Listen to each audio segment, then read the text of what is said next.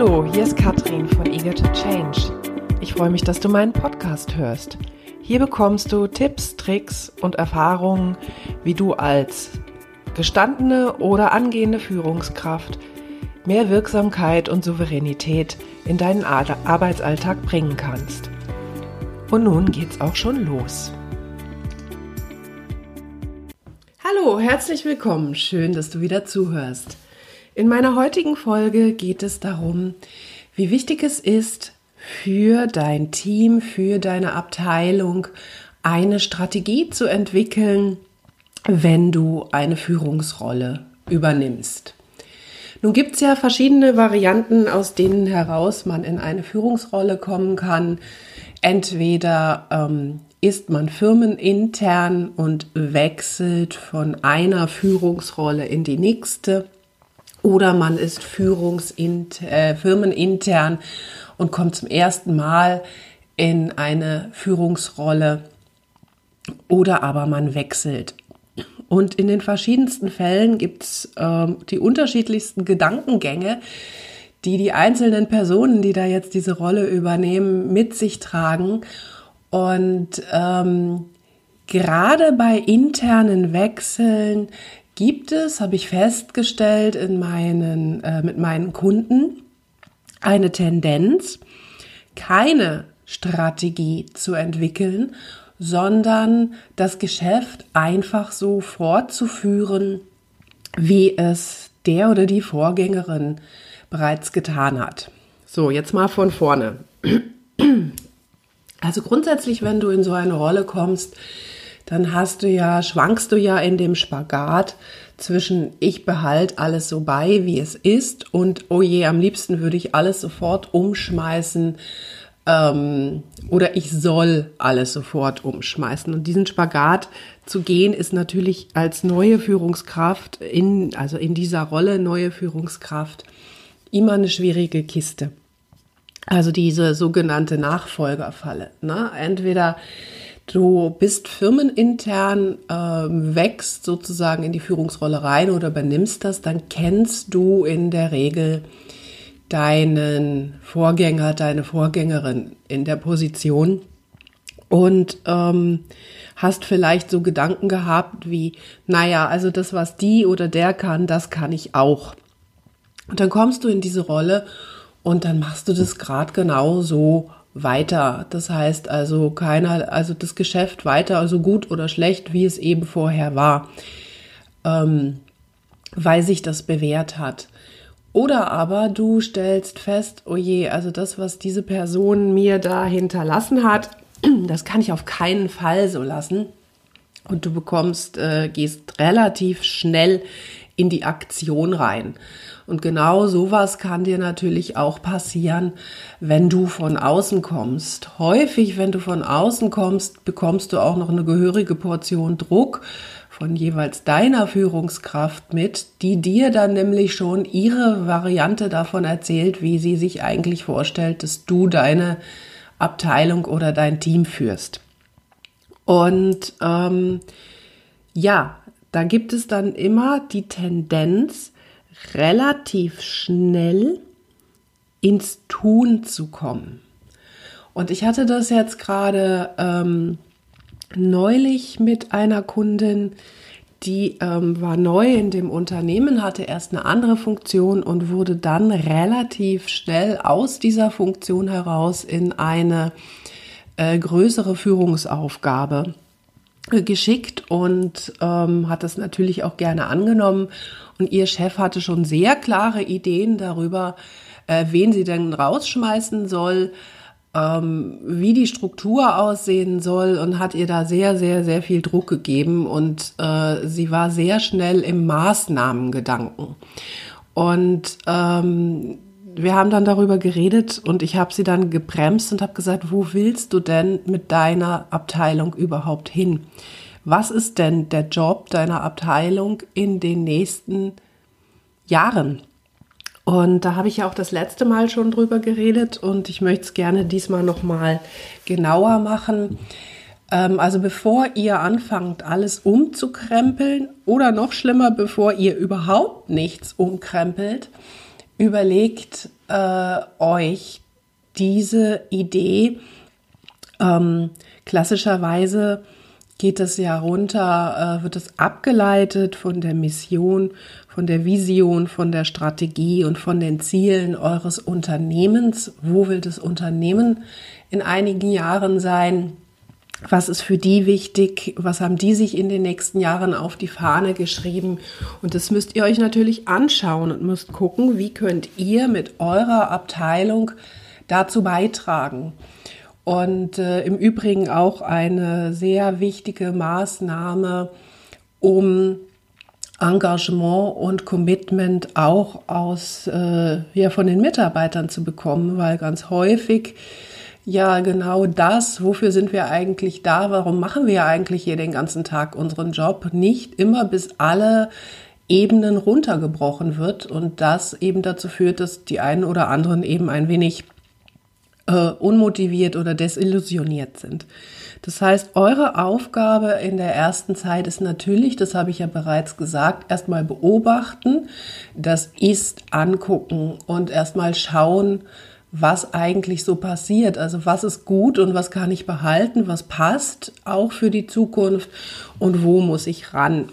Und wo ich ran muss, kann ich natürlich erst dann ähm, entscheiden, wenn ich eine Strategie habe. Das heißt, was will ich, was soll ich, was kann ich mit meinem Team für die Ziele meines Unternehmens beitragen und zwar für die mittelfristig oder langfristigen Ziele.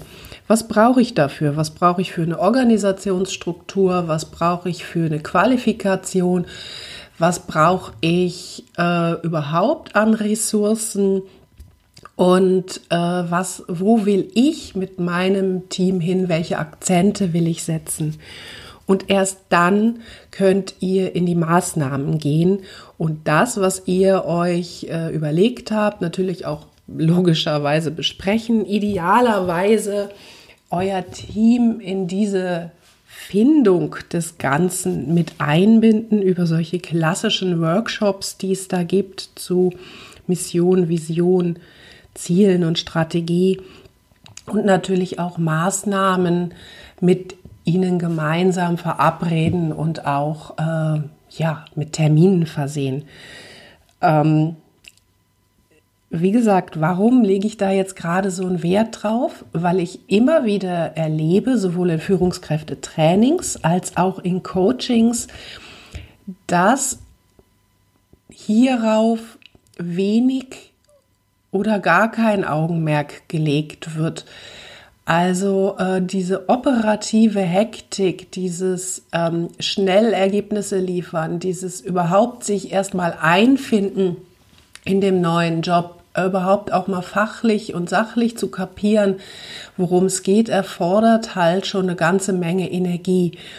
Und ähm, sich die Gedanken darüber zu machen, wo will ich länger hin, das ist immer noch nicht so häufig eingeübt. Ja, also ich erlebe halt immer noch sehr, sehr viel, dass ähm, auch Führungskräfte wenig gelernt haben, strategisch zu denken. Viele kommen eben wirklich aus dieser operativen Welt und setzen die genauso weiter. Und es geht jetzt auch nicht darum, hier irgendwie fancy Dinge zu überlegen, sondern euch wirklich zu überlegen, wo soll mein Akzent sein? Was ist mein Beitrag mit meinem Team für das Erreichen unserer Ziele?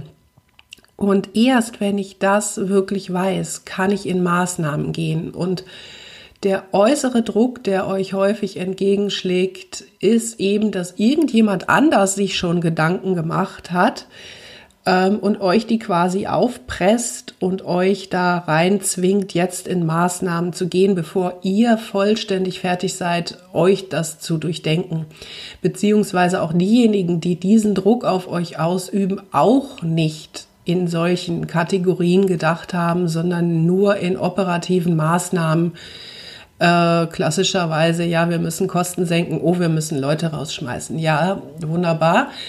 Ähm, aber was für Leute denn? Ja, und ähm, solche Dinge, da kann ich euch nur ganz, ganz ans Herz legen, euch damit zu beschäftigen. Und selbst wenn ihr jetzt schon länger in so einer Führungsaufgabe seid, das erlebe ich auch immer mal wieder in Trainings, dass ähm, das ist nie zu spät, das einzuführen, sich darüber einen Gedanken zu machen und wie gesagt, vor allen Dingen mit dem Team zu erarbeiten oder auf alle Fälle es dem Team ähm, zu vermitteln, insbesondere das Thema, wozu sind wir denn da? Was ist denn euer, unser Job hier in der Firma? Warum kommen wir denn jeden Tag hierher? Und ähm, je mehr man dort sein Team mit einbindet, umso mehr äh, wächst der Zusammenhalt, wächst das Engagement und ähm, auch das Denken wird äh, eher vermittelt, dass man in solchen Kategorien eben auch denkt und nicht rein prozessual, rein operativ. Ja, das war mein Input für heute. Wenn ihr gerade in der Situation seid, dass ihr kurz davor steht, eine neue Führungsrolle zu übernehmen oder das vielleicht gerade gemacht habt und ihr kriegt so langsam die Idee, dass ihr einen Sparringspartner dazu braucht. Hierfür gibt's mein 100 Tage im neuen Job leicht gemacht Programm. Es gibt da fünf 1 zu 1 Coachings mit mir online und es gibt kleine Online-Tutorials, wo ich euch auch das Wichtigste für diese Zeit nochmal auf den Weg gebe. Es lebt aber natürlich davon, dass ihr diese Themen, die euch bewegen, das, was euch gerade beschäftigt in, diesen, in dieser ersten Zeit, mit jemandem durchsprechen könnte, von außen drauf guckt, der keine eigene Agenda in dem ganzen Spiel hat und einfach mit euch neutral die Situation mal betrachtet. Ja, das findet ihr auf meiner Homepage unter katrin-eger.de Erfolgsprogramme und ihr könnt euch gerne einen Termin mit mir buchen und wir klären, ob und wie ich euch dabei unterstützen kann, die ersten 100 Tage zu meistern oder eure Strategie zu finden und durchzuentwickeln. Ja, ich wünsche euch wie immer einen wundervollen Tag, hoffe, dass ich euch einen guten Impuls geben konnte und freue mich, wenn ihr das nächste Mal wieder zuhört. Tschüss! So, das war der Input für heute. Ich hoffe, es hat dir gefallen. Wenn ja, dann schreib doch einfach eine gute Bewertung unten drunter. Das freut mich sehr. Wenn du mehr von mir hören willst oder sehen willst, dann folge mir auf LinkedIn. Da findest du mich unter Katrin Eger. Folge mir auf Instagram oder Facebook. Da findest du mich unter Eager to Change. Ansonsten findest du mich auf meiner Webseite katrin-eger.de. Ja, vielen Dank und noch einen wundervollen Tag. Bis zum nächsten Mal.